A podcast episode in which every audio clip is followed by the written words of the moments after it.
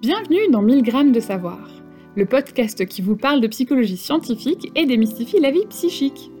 Si 1000 grammes c'est trop haut de gamme, pourquoi pas une dose de sang le temps d'un instant? Dans le dernier épisode, nous vous parlions du syndrome de l'impostrice, de l'imposteur et de ses enjeux. Aujourd'hui, nous vous proposons de comprendre quels sont les facteurs individuels et sociaux qui expliquent ce syndrome et comment il est possible de l'atténuer. Cet épisode vous est aujourd'hui conté par Sarah Levent.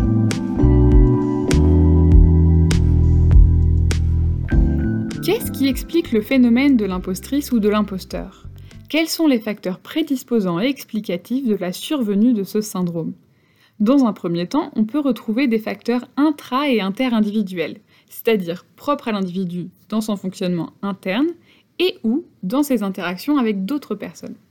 D'abord, ce sont donc des critères propres à l'individu qui auront une part de responsabilité dans l'apparition, ou non, de ce syndrome.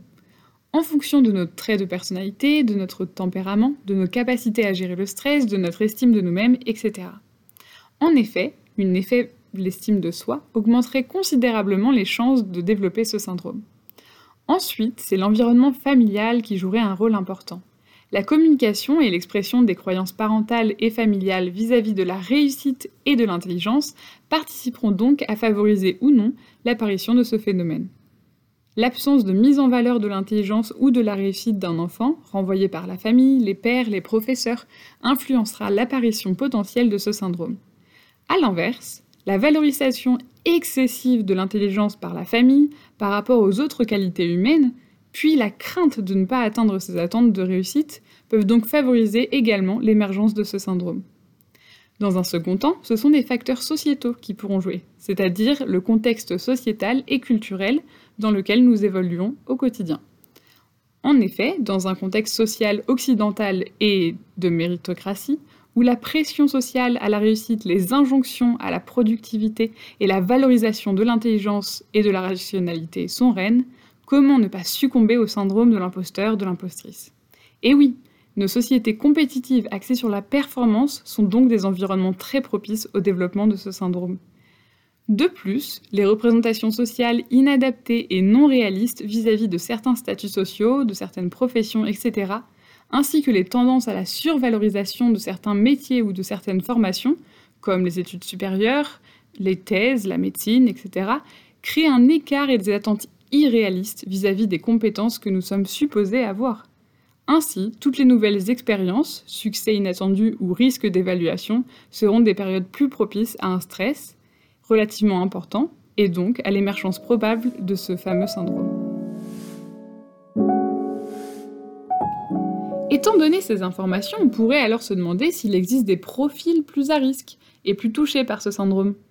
Eh bien oui, et je ne vous le donne pas en mille, ce sont les femmes qui seraient les plus sujettes à ce syndrome. Mais attention, cela ne signifie pas que les hommes ne sont pas également touchés, cela veut seulement dire que plus de femmes le subissent. Effectivement, dans des systèmes sociétaux majoritairement normalisés masculins et favorisant les hommes, la socialisation des rôles féminins créera un terrain prédisposé pour ce sentiment d'imposture.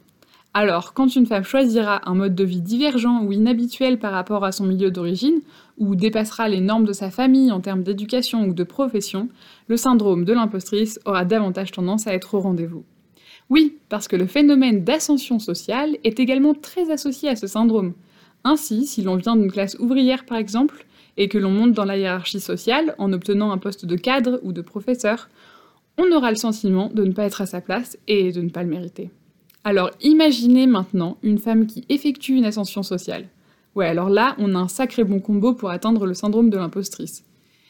Évidemment, nous évoquons le cas des femmes dans un contexte social bénéficiant aux hommes, mais il en va de même pour les personnes appartenant à des groupes culturels qui sont traditionnellement victimes de discrimination dans la société.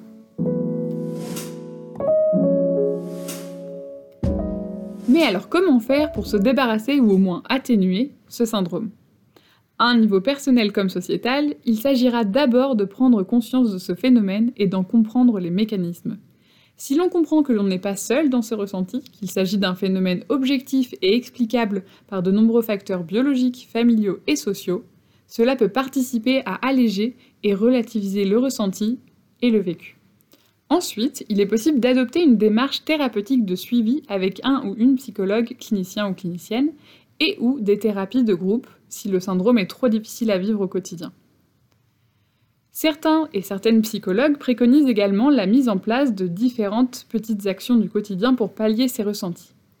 Il est alors possible de s'entraîner à faire des attributions appropriées de ces succès. Ce qui veut dire concrètement qu'il faut reconnaître qu'un succès n'est pas dû à la chance ou n'importe quelle autre chose, mais bien à soi-même, à nos propres compétences et à nos potentiels. La chance est déjà assez valorisée comme ça, il s'agirait un peu de s'attribuer le mérite qui nous revient.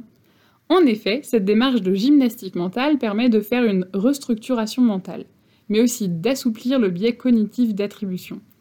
Il devient alors possible d'apprendre à reconnaître ses succès comme tels et à porter un jugement plus nuancé sur soi-même pour progressivement prendre conscience de son potentiel réel.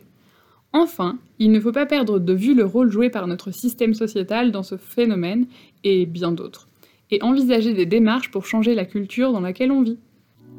Merci d'avoir écouté cette capsule de 100 grammes de savoir réalisée par Farad Pal, étudiante à l'Université libre de Bruxelles, Pascaline Van Oust, doctorante de l'Université catholique de Louvain-la-Neuve, et Sarah Levaux, doctorante de l'Université de Lyon. Nous vous retrouvons très vite pour de nouveaux épisodes réjouissants.